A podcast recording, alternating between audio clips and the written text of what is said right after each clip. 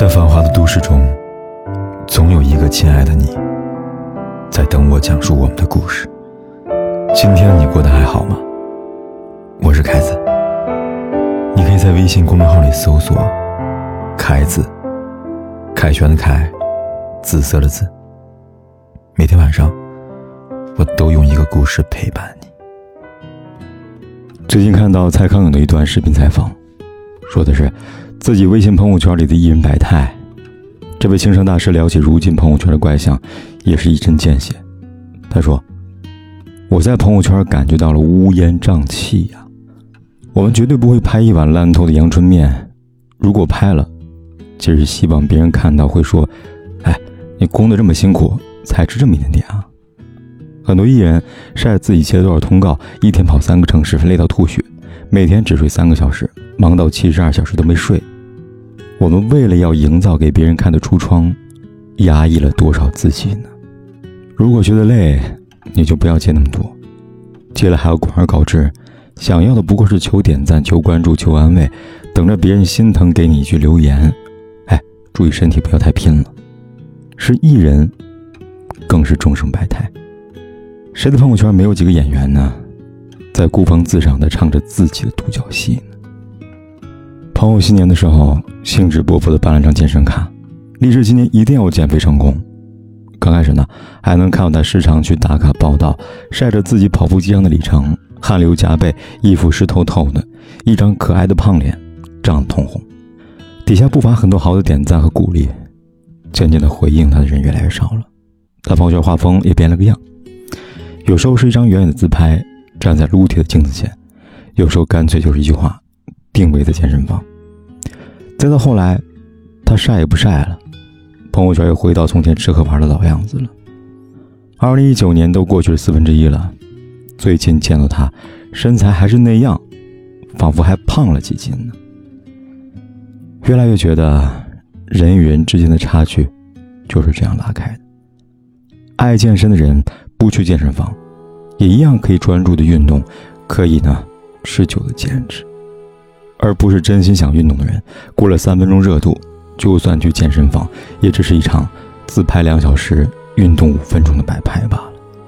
最后，还要因为修图辛苦，干脆也懒得去了。其实他们心里门清的，有用的不是去健身房，而是实打实的流汗努力，但还是乐此不疲的买课办卡、晒书单，假装自己真的很努力。因此，相比挥汗如雨的辛苦付出。发发朋友圈是件很容易的事情吧？为什么很多人都假装自己很努力呢？知乎上有个高赞的回答：因为你羡慕那些很努力的人，自己也想成为那样的人，决心下得很足，却在突然之间放弃之前的决心，内心毫无波动，这就叫做懒惰与迷茫。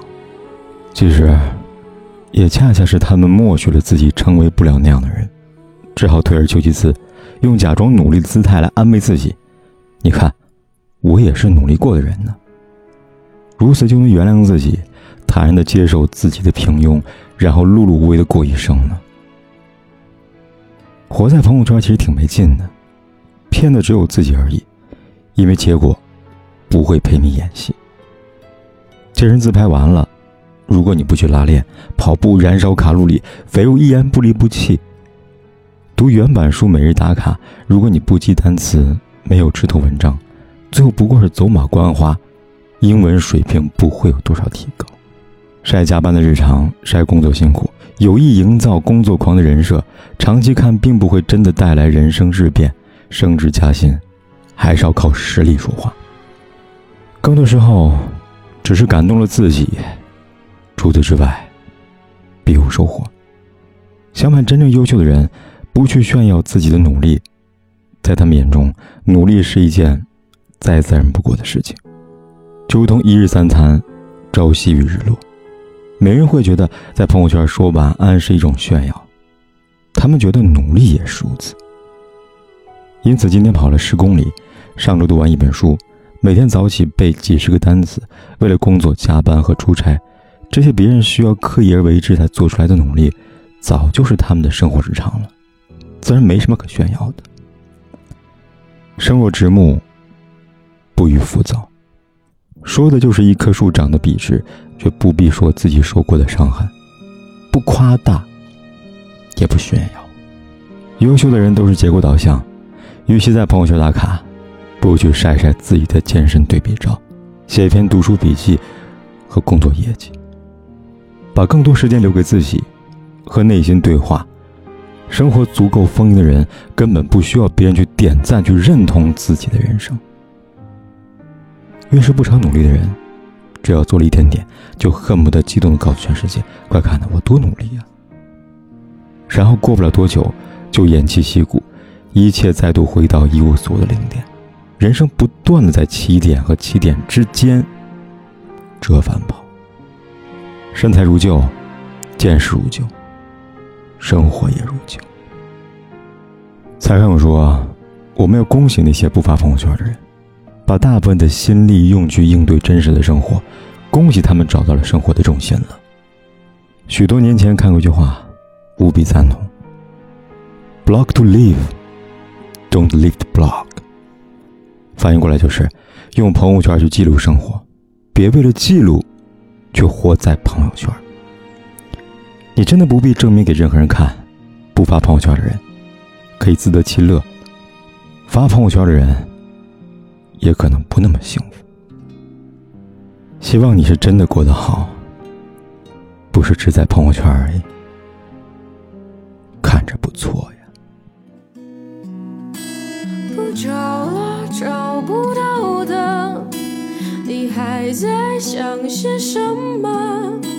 这世界已经疯了，你就别再自找折磨。别找了，找不到的。上帝已如此忙碌，该来他总会来的。别找了，找了，找些什么？这世界已经疯了，你就别再自找折磨。别找了，找不到的。上帝已如此忙碌，该来他总会来的。别找了，别找了，找。在想些什么？该来他总会来的。不管天有多黑，夜有多晚，我都在这里等着，跟你说一声晚安。